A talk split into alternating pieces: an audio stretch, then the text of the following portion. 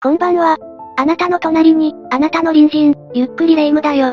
あなたの隣人、ゆっくりマリサだぜ。おいおいレ夢ム、一体どこに連れて行くんだよ。ここよここ。SNS で美味しいって、評判のお店なのよ。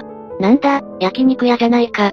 いやー、日頃からマリサにはお世話になっているから、焼肉でも食べて、パーッと二人で、ストレス発散しようと思ったのよ。レ夢ムがこんなことをするなんて珍しいな。俺は嬉しいぜ。何言ってるのよ。私とマリサの仲じゃない。それにこのお店のユッケは、絶品なんだから。う、レ夢ム、今ユッケって言わなかったか？そうよ、ここのユッケは新鮮で美味しいって、大評判なのよ。申し訳ないがユッケは、少し遠慮させてもらうぜ。ユッケと聞くとどうしても、あの忌々しい事件のことを思い出してしまう。ユッケで事件というと、あの有名な食中毒事件ね。おお、さすがにレイムも知っているのか。もちろんよ。だってあの謝罪会見は、なかなかのインパクトを残したもの。さすがに覚えているわよ。よし、それでは今回は俺の中の、三大やらかし発言の一つでもある、この食中毒事件について見ていく。出たわね。三大やらかし発言。雪印と今回の事件、あとは何だっけ？ふふふ。それはまたいずれな。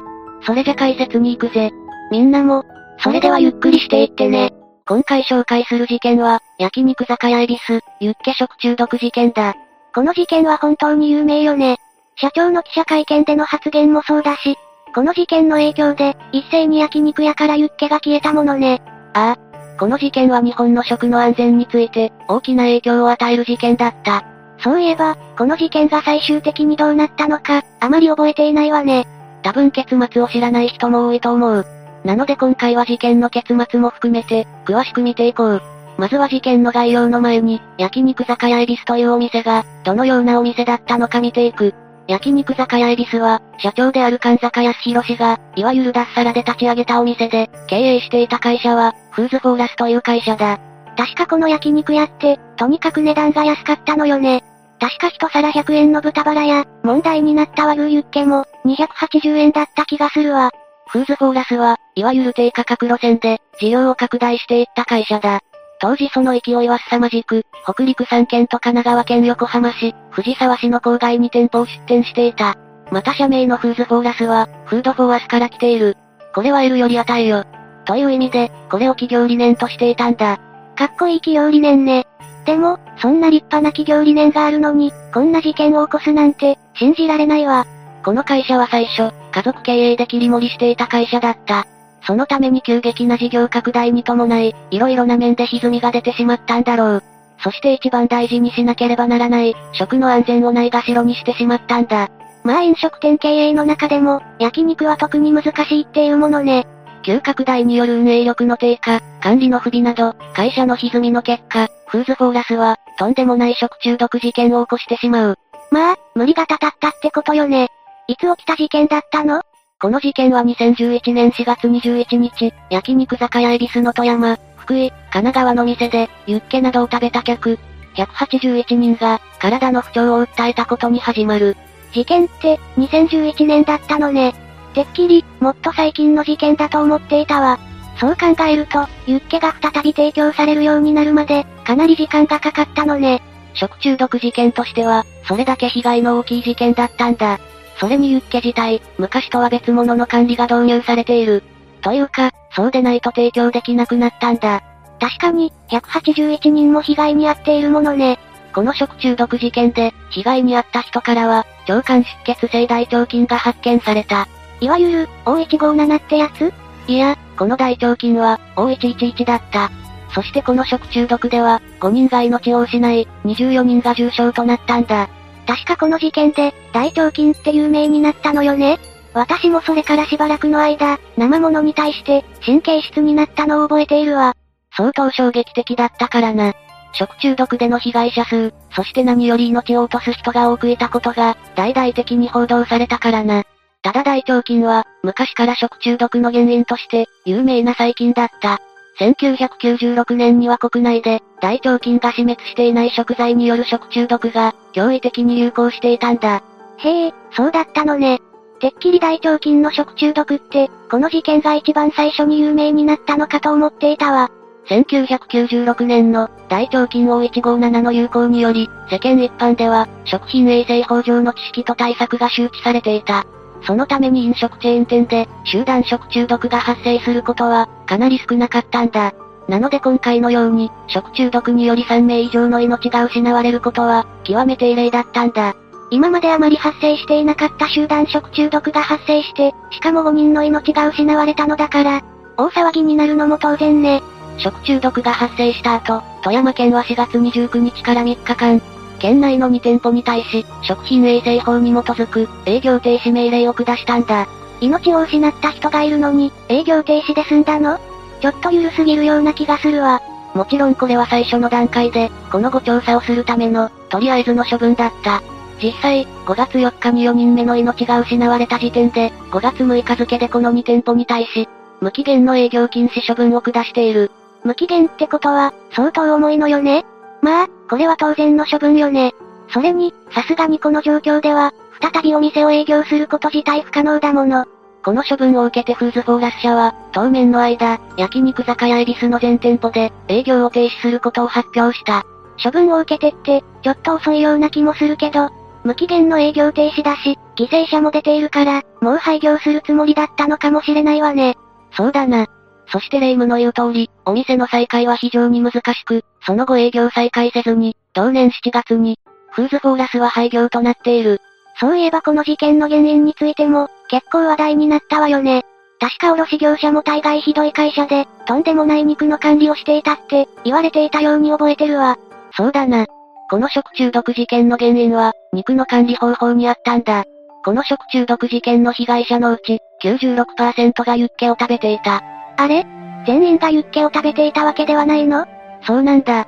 おそらくこれは、ユッケに触れたお箸に菌が付着し、他の飲食物に菌が移った可能性、もしくは汚染された肉の加熱が不十分で、菌が死滅しなかった可能性が考えられる。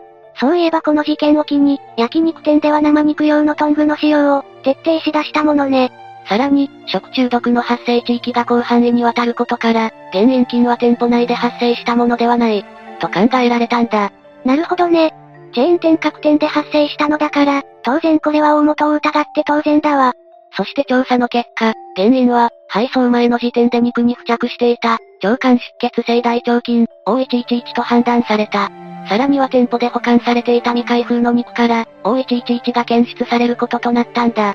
つまり調査では、菌に汚染された肉が、店外から持ち込まれた、と判断されたのね。ああ。そして被害者の半数から、腸管出血性大腸菌、O111 が検出され、未開封の肉の O111 と、遺伝子パターンが一致したんだ。O111 っていう大腸菌だったのね。有名な O157 は全く関係なかったの？もちろん O157 も検出されたが、一部の被害者だけにとどまり、保管されていた肉からも検出されなかったんだ。そのために、最終的に O157 は、主な原因菌ではないとされたんだ。へえ、そうだったのね。てっきり O157 も関係している、食中毒事件だと思っていたわ。まあどちらにしても、O111 も、O157 も同様に、食中毒を起こさせる大腸菌には違いない。そしてフーズフォーラス自体は、肉の輸送には関与していなかったため、委託していた卸業者へと、捜査のメスは向いていく。確か、この卸業者が本当にひどい業者だったのよね。フーズフォーラスは、大和屋商店という業者から、生食用として牛肉を仕入れていた。そしてその卸元である大和屋商店は、埼玉県内の食肉市場から、牛肉を仕入れていたんだ。そのことから警察は、大和屋商店とこの市場に対して、家宅捜索を行うんだ。それで原因菌は発見されたのかしら？いや、そこでは菌は検出されなかった。ええ？ということは、食肉市場や大和屋商店は、問題なかったということなの？確かに食肉市場には、大きな問題はないと判断された。ただ肉を卸した大和屋商店には、いくつかの問題が指摘されたんだ。まず大和屋商店の冷蔵庫は非常に小さく、肉が触れ合った状態で保存されていたんだ。冷蔵庫が小さいと、どうなっちゃうの？細菌に汚染された食材、肉があると、それが広がってしまう。冷蔵庫が小さく、きちんと分けて保管するだけの余裕がなかった。さらにレバー用とその他の肉用途で、包丁及びまな板を、使い分けしていなかった。これって2011年の話よね。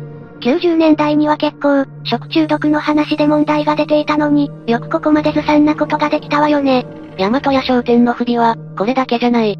トリミング処理をしてない肉を、フーズフォーラスに対して、ぶどまり100%で無駄がありません。と言って、生食用として出荷していた。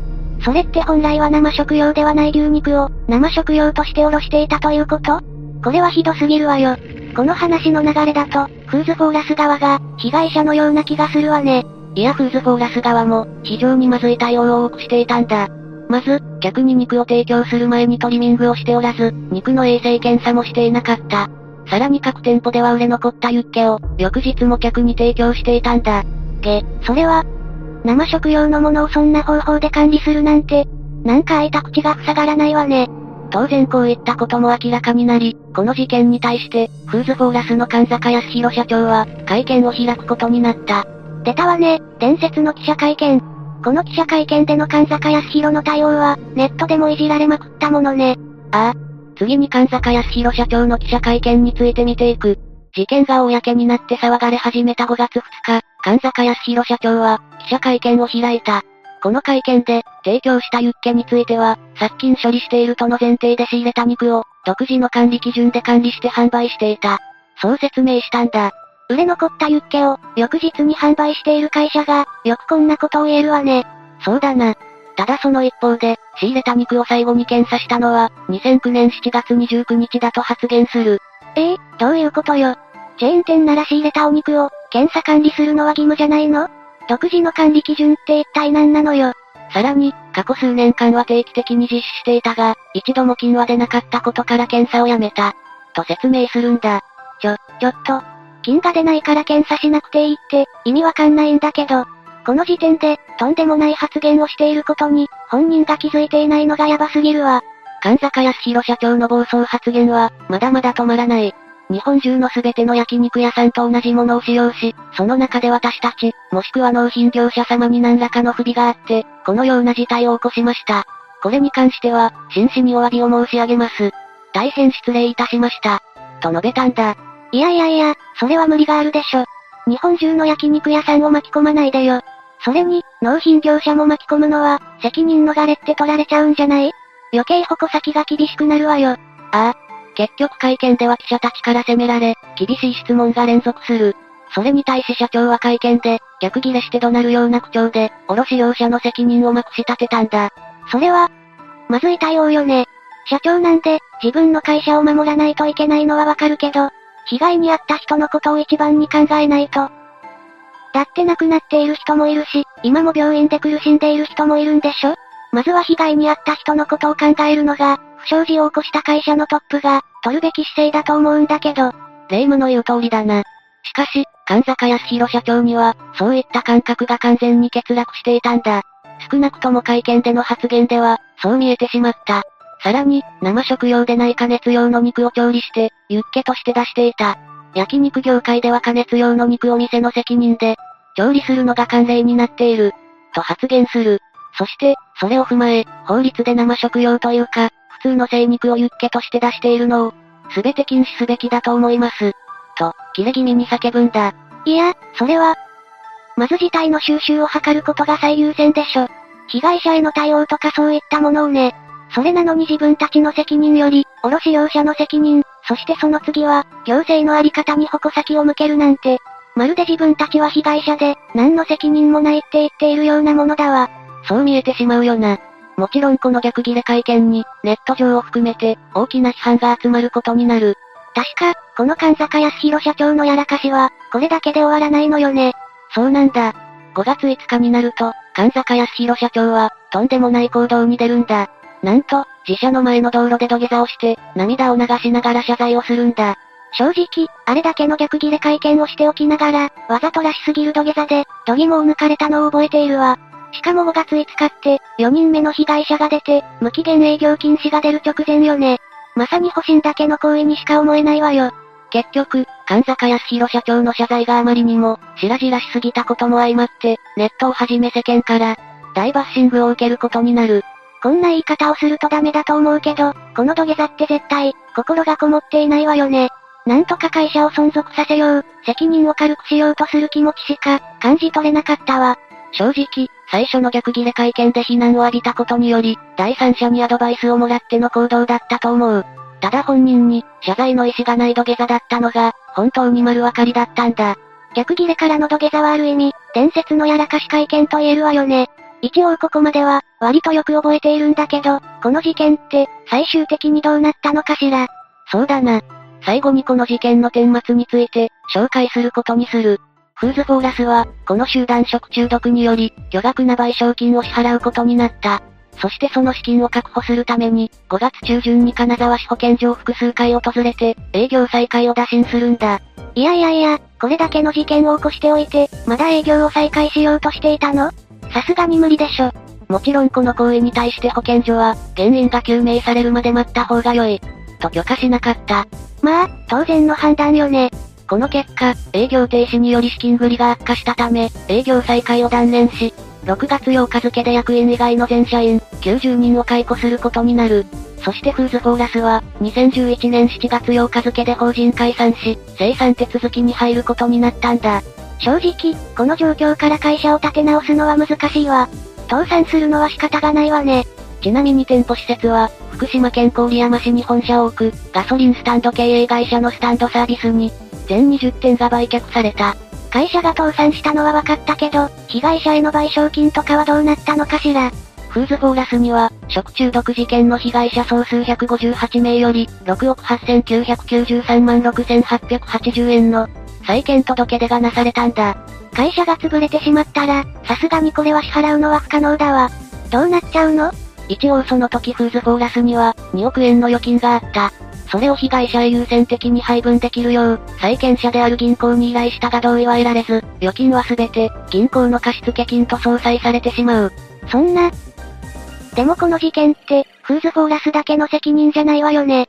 実際に納入された牛肉に、O111 が付着していたんだから、卸業者にも賠償責任があると思うんだけど。そうなんだ。そこでフーズフォーラスは、納入先の大和屋商店を相手取り、東京簡易裁判所に、損害賠償の調停を行った。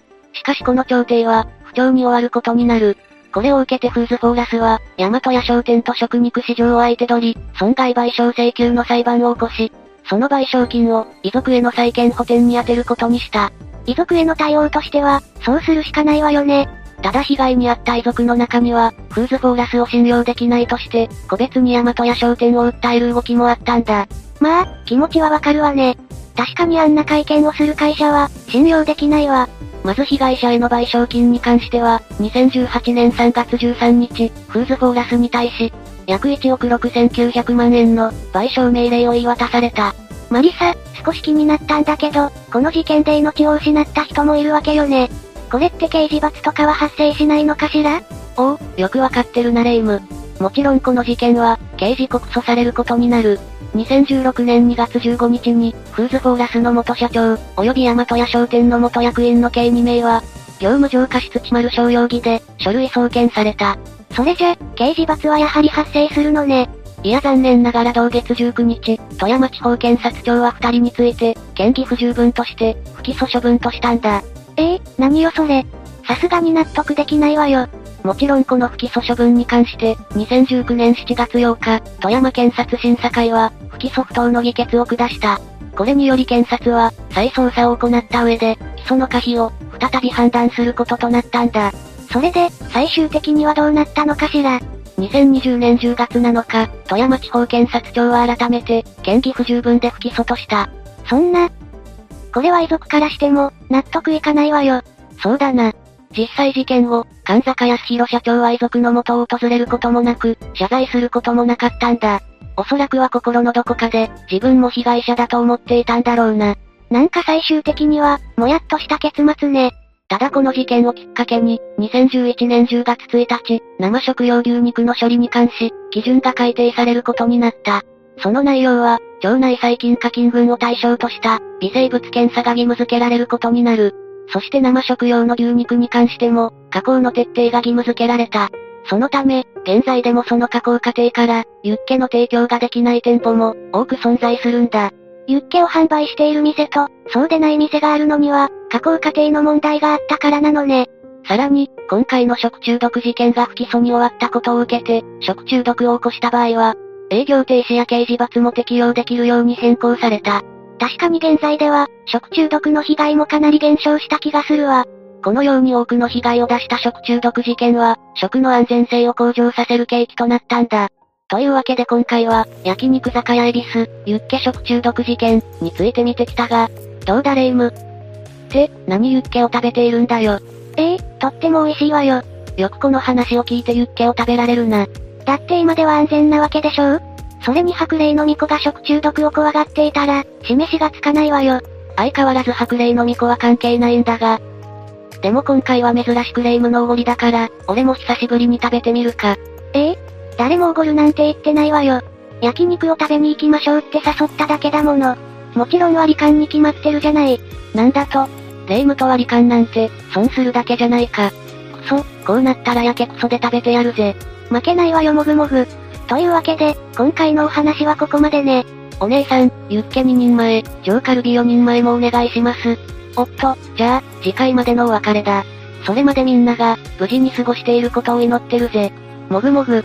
やっぱり焼肉はうまいわね。ああ、それ私が育ててた厚切りカルビよ。おのれ、マリサー。レイム、自らの隣人の正体をよく知ることだな。焼肉で俺に勝てる奴はいない。それじゃ、次回も私たちの隣人として、もぐもぐ、ゆっくりしていってね。ああ、また肉を。